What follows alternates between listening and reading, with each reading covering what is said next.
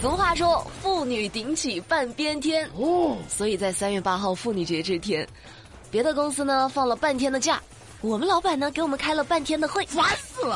我是烂梗女侠唐美丽，今天是三八国际劳动妇女节，美丽在这呢先祝各位女士们节日快乐，祝福所有的女性都能成为更好的自己，嘿嘿，包括我自己，加油！说完了祝福，咱们来干点正事儿哈，聊点扎心的。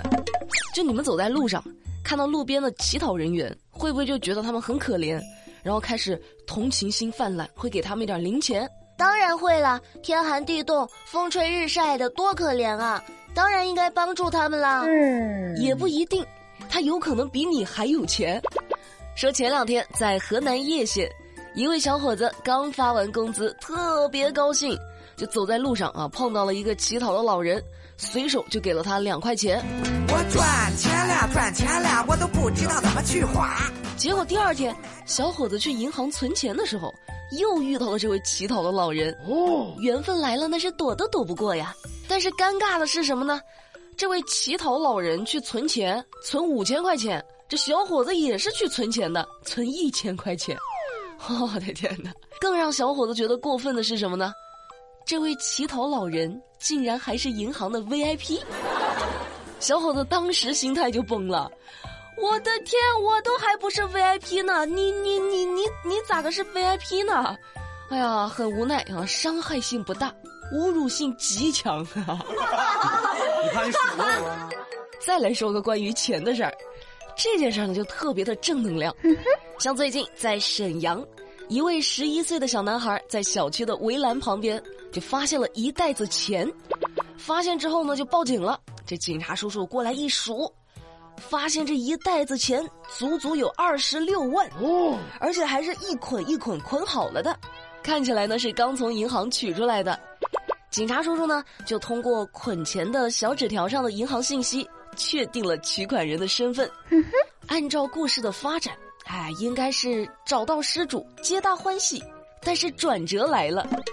这丢钱的小伙子一来就说了：“干嘛了？哪里有那么多钱了？我只丢了两万块钱的零花钱了，而且我根本就不差钱。有这条件有钱，有点意思啊。那这到底是怎么回事呢？难道真的是一位不差钱的主在这撒钱玩呢？并不是。经过证实，这位小伙子呢患有精神疾病。警察叔叔在联系他的父母之后，得知这二十六万正是家里的房屋拆迁补偿款。”那最后物归原主之后，警察叔叔呢，把一座闪闪发光的奖杯颁发给了这位拾金不昧的小朋友。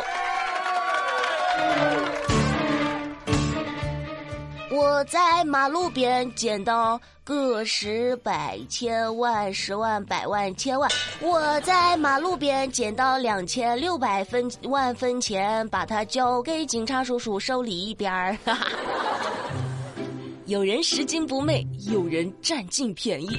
各位铁子们，你们知道啥叫食物银行吗？最近，上海的首家肯德基食物银行就开放了。所谓的食物银行，就是说肯德基餐厅把每天还没有卖出去的食物放进冰箱里存起来，留给有需要的人免费领取。但是三月四号，上海杨浦区这家肯德基食物银行开放之后呢？东西还没放稳呢，就遭到了大家的哄抢，哐哐哐哐哐，全抢完了，就啥也没了。这条新闻下面的评论啊，还挺有意思的，都在说什么？哎呀，上海还国际大都市呢，群众素质也不过如此啊！打住啊，这种评论属实就没有必要了。不要因为个别人的行为去抨击一个城市，每个城市都会有老鼠屎啊，那你不能因为一粒老鼠屎你就。对整锅汤的印象就坏了呀，是不是？干啥啥不行，地域歧视第一名，也不见得多有素质，好不啦？像话吗？这个。接下来是美丽姐姐的小课堂，各位大朋友、小朋友、社会上的老朋友们，这节课我们来学一个成语“自投罗网”。自投罗网是什么意思呢？用来形容自己投到罗网里去。比喻自己主动上当或者掉入别人的圈套中，出自《野田黄雀行》。举例说明：前两天大晚上的，这武汉市治安检查站的民警刚巡完逻就下班了，就开着车回单位呢，一辆车就跟在他们后面跟了进来，跟到了交警大队。民警当时都纳闷了，这咋回事啊？你跟我回家干啥呀？喂，你干嘛跟着我呀？只见那辆车的驾驶员也露出了迷茫的表情。啊，我不知道啊。那最终经过酒精检测，司机已经构成醉驾。那交警呢，通过调取驾驶员的行车记录仪，进一步确认了驾驶员的醉酒驾驶行为。而且啊，这小伙子还一边开车一边和女朋友打电话。你这数罪并罚呀！那目前驾驶员因为涉嫌危险驾驶罪，案件正在办理当中。后悔不后悔啊？亲爱的各位同学们。通过美丽姐姐的结合实际案例说明，都学会自投罗网的意思了吗？也算是心疼警察叔叔啊，知道给他冲个业绩。说真的，警察叔叔是真的辛苦，又要抓酒驾，还要当代驾。最近，一位四川的小伙子开车去重庆，到了重庆城区之后呢，就一看，好家伙，这是路吗？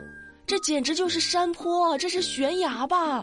这也太陡峭了吧！人家好怕怕，人家不敢开呢。小伙子被吓得完全就不敢踩油门，只好向江北区公安分局的民警寻求帮助。警察叔叔啊，能不能麻烦你帮我把车开上这个斜坡？重庆的坡实在是太陡了，我开不上去。小伙子还说呢。我本来是春节假期结束后自驾来重庆，准备在这儿找份工作。平时开惯了家乡的平坦大道，山城弯弯绕绕的，让我有些力不从心。行了，行了，行了，行了，就别说那么多了。这下全国人民都知道可以找警察叔叔帮忙代驾了。我我下次我下次我我我也我我我也就算了，因为因因为我没有车。节目的最后，美丽又要来啰嗦了，提醒大家一个事儿：现在的人都有一个毛病，就是睡觉前一定要玩手机，不到最后一刻，手机绝不放下。但是你知道吗，各位，关着灯玩手机可能会导致失明。哦，为啥呢？因为在黑暗中，这个瞳孔呢就会放大，就强光大量的进入眼睛，可能会引发闭角型青光眼，甚至导致永久失明。哎呀！道理我都懂，可是晚上的手机真的太好玩了，而且我感觉睡觉前不玩手机就干睡，很难睡得着啊。但是不管怎么样，这样做是不对的，所以说各位，咱们一定要互相监督，改掉这个坏毛病。祝你们成功！行了，那节目的最后，我们来看一看今天的留言上榜墙，看看上期的节目下方有哪些精彩的留言入选了呢？首先是一位叫做逆刃之剑，那他给我留言说，有必要阴阳怪气一下，美丽节目里的广告时间太长了，而且还在节目中间，不是在节目后面，跳都跳不过，防不胜防。那我不打广告，你养我啊？一位尾数是四幺六四的听友，他给我留言说，把美丽的节目按零点五倍速播放，特别好玩，建议大家试一下。干啥就这么没有耐心了呢？对我，就我说话都得加速才能听得下去了呗。终归还是不爱我的，爱我的人都喜欢把我的声音反复听、慢慢听，哪像你呀，就想早点听完、早点结束，是不是？哼，渣男。最后是一位叫做蓝色逆流河，他给我留言说，听美丽的声音总是感觉很入人心，把心里的苦闷和烦躁都会慢慢的释放一点。哇哦，得到这么高的评价。我感觉有点膨胀啊，可不敢这么夸我，我都开始飘了，拉都拉不下来的那种。好啦，那今天的节目美丽就跟你们聊到这啦。